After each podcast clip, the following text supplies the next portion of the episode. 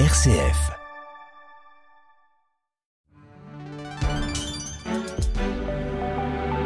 Bel après-midi à tous sur RCF, il est 13h.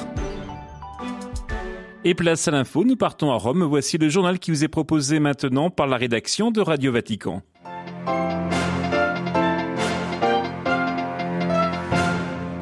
La Russie et la Chine veulent renforcer leur coopération militaire, c'est ce qui ressort de la discussion aujourd'hui entre Vladimir Poutine et Xi Jinping lors d'une visioconférence. La Croatie s'apprête à rejoindre l'espace Schengen et à adopter l'euro comme monnaie officielle. Ce sera effectif à partir du 1er janvier, un changement de devise apparemment bien accepté par les Croates. L'année 2022 fut encore très difficile pour les Libanais, accablés par une crise politique, économique et sociale sans précédent depuis 2019. Aucune perspective d'amélioration ou de changement n'est encore apparue.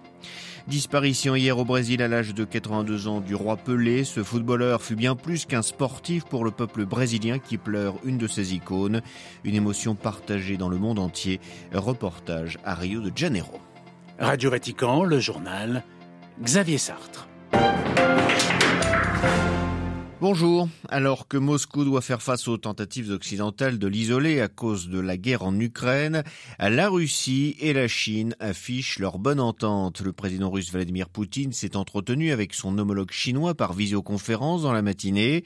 Les deux hommes se sont félicités de l'intensification des échanges économiques entre leurs deux pays et annoncé un renforcement de leur coopération militaire. À Moscou, Jean-Didier Revoin. Dans un contexte de tensions géopolitiques croissantes, Vladimir Poutine et Xi Jinping se sont félicités de leur partenariat stratégique dont ils estiment qu'il constitue un facteur de stabilisation. Ils entendent donc le développer afin de créer sur la scène internationale un ordre mondial plus juste basé sur le respect du droit international. À cet effet, le président russe a annoncé un renforcement de la coopération militaire entre les deux pays sans donner davantage de détails. Il s'est en outre félicité de l'augmentation des échanges économiques entre les deux pays qui ont franchi la barre des 200 milliards de dollars une preuve supplémentaire de la réorientation de l'économie russe vers l'Asie, compte tenu des sanctions et des tensions qui opposent la Russie à l'Union européenne en raison des événements en Ukraine. Des échanges dopés par les exportations d'hydrocarbures russes et afin de sceller l'intensification de leur coopération qui doit illustrer un type de collaboration distinct de celle que prônent les Occidentaux, Vladimir Poutine a lancé à son homologue chinois une invitation. Xi Jinping est donc attendu à Moscou pour une visite d'État au printemps prochain. Jean-Didier Revoin, Moscou pour Radio Vatican. La Russie ne dessert pas son étau sur l'Ukraine après une série de tirs de missiles hier. Ce sont des drones qui ont été lancés la nuit dernière par l'armée russe. Les autorités ukrainiennes affirment avoir abattu 16 appareils de construction iranienne. Sept d'entre eux visaient la capitale Kiev, c'est ce qu'a affirmé le maire de la ville. Double événement pour la Croatie. Ce 1er janvier, Zagreb va devenir le 20e membre de la zone euro et intégrer l'espace Schengen, dix ans après son adhésion à l'Union européenne. Dans ce pays des Balkans, on espère que la monnaie unique permettra d'augmenter encore les recettes du tourisme, la principale ressource économique. Les précisions de Simorico. Dans une Croatie qui a toujours clamé qu'elle n'était pas balkanique mais européenne, on se prépare avec enthousiasme à utiliser l'euro, nouveau symbole de l'intégration à l'UE. Pas moins de 640 millions de pièces et près de 350 millions de billets ont été fabriqués, essentiellement sur place, en vue de ce changement, définitivement validé par Bruxelles au début de l'été 2022. Le pays a l'habitude des changements de monnaie. En 1994, la kuna avait remplacé le dinar yougoslave en pleine guerre d'indépendance. Comme l'explique Goran, un jeune Français d'origine croate établi à Zagreb, ici tout le monde ou presque se réjouit de l'arrivée de l'euro. Les gens sont finalement plutôt contents dans l'ensemble. En fait, ils se disent que ça va leur simplifier la vie et que le tourisme risque d'y être boosté. Euh, à partir de maintenant, il y aura plus besoin, par exemple, de faire la queue au bureau de change. Ajouté à ça, il faut dire qu'il y a eu tel, un tel battage médiatique favorable à l'euro, sans jamais qu'on ait pu entendre de voix discordantes, qu'il est difficile dans ces conditions d'être contre son introduction au final. Preuve de cet engouement, plus d'un million de kits de 33 pièces en euros se sont arrachés comme cadeau de Noël ces dernières semaines. Au vrai, certaines monnaies étrangères étaient devenues depuis la fin de la Yougoslavie socialiste des valeurs refuge en Croatie et les trois quarts des dépôts bancaires se font déjà en euros, de même que la moitié des crédits. Avec l'entrée simultanée du pays dans l'espace Schengen, la monnaie européenne sera un vrai plus pour les visiteurs étrangers venus à 70% de l'UE. De quoi encore renforcer l'attractivité d'une Croatie devenue l'un des poids lourds du tourisme. Belgrade pour Radio Vatican. Libération en milieu de semaine de Monseigneur Frike Maria Magos, l'évêque de Sejeneti en Érythrée. Annonce faite par aide à l'église en détresse. Il avait été arrêté le 15 octobre dernier à son retour d'un voyage en Europe. Il était détenu depuis dans une prison de la capitale, Asmara. Un prêtre interpellé en même temps a également été libéré. En revanche, aucune nouvelle du frère qui les accompagnait. Le groupe État islamique n'entend pas baisser les armes. Il a attaqué ce matin un champ pétrolier de l'Est de la Syrie. 12 employés ont été tués selon un dernier bilan. Cette attaque a lieu alors qu'hier, les forces démocratiques syriennes, une coalition de groupes kurdes, ont lancé une offensive contre les cellules de l'EI dans la région de Raqqa. Déjà plus de trois ans que le Liban vit au rythme de la crise et le pays depuis ne cesse de s'enfoncer dans la pauvreté, l'instabilité. La classe politique n'a toujours pas procédé aux réformes souhaitées et le mouvement de contestation, très affaibli, n'a pas apporté le changement espéré.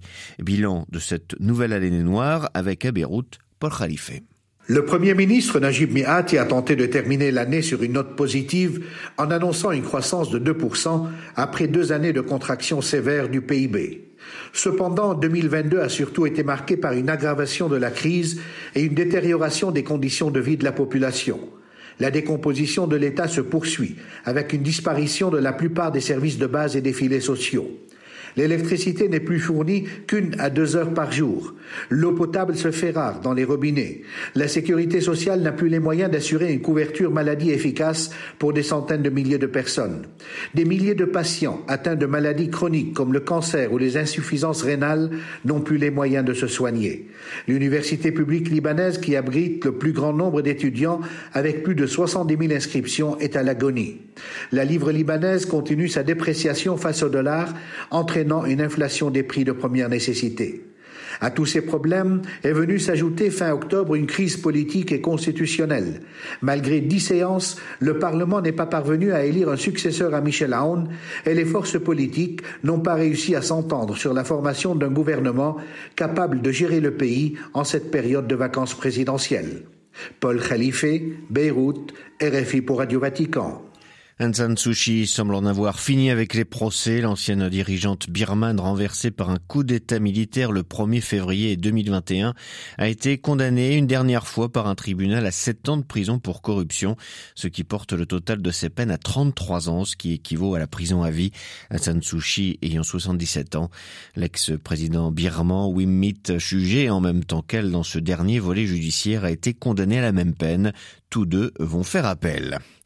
Les hommages se multiplient à travers le monde après le décès hier de Pelé, triple champion du monde de football avec le Brésil et figure mondiale qui dépassait de loin la seule sphère sportive. Ministre des Sports dans les années 90, partenaire de l'UNICEF, Edson Arantes do Nascimento avait 82 ans.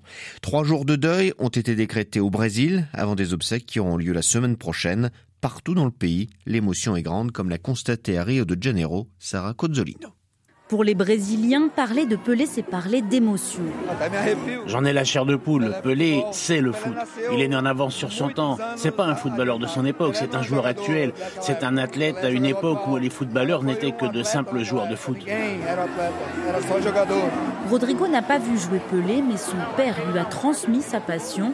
C'est le meilleur joueur du monde, selon ce fan de foot. Vous pouvez demander à un historien, il vous dira que c'est Pelé. Vous pouvez demander à un statisticien, il vous dira que c'est Pelé. C'est unanime. Tous ceux qui ne sont pas d'accord ne connaissent rien au foot. Le prodige du ballon rond a gagné trois Coupes du Monde avec la Célestin. Louis a regardé toutes les vidéos des meilleurs buts de son idole. Pour moi, c'est un dieu. Il est largement au-dessus. Il peut être dépassé en chiffres. Mbappé l'a déjà fait en marquant plus de buts au même âge. Mais en beauté, c'est impossible. Pelé, c'était la magie. Plusieurs générations de Brésiliens ont été marquées par le roi Pelé. 50 ans après avoir terminé sa carrière, il reste la référence pour tous les passionnés de foot. Rio de Janeiro, Sarah Cozzolino pour Radio Vatican. Célébration d'une messe cet après-midi en la basilique Saint-Jean de Latran à Rome à l'intention de Benoît XVI. C'est le cardinal De Donatis, le vicaire du pape pour le diocèse de Rome, qui la présidera. Mercredi, le pape François avait appelé tous les fidèles à prier et à accompagner le pape émérite alors que son état de santé s'est détérioré ces derniers jours. Le Saint-Père a renouvelé cet appel hier à la prière.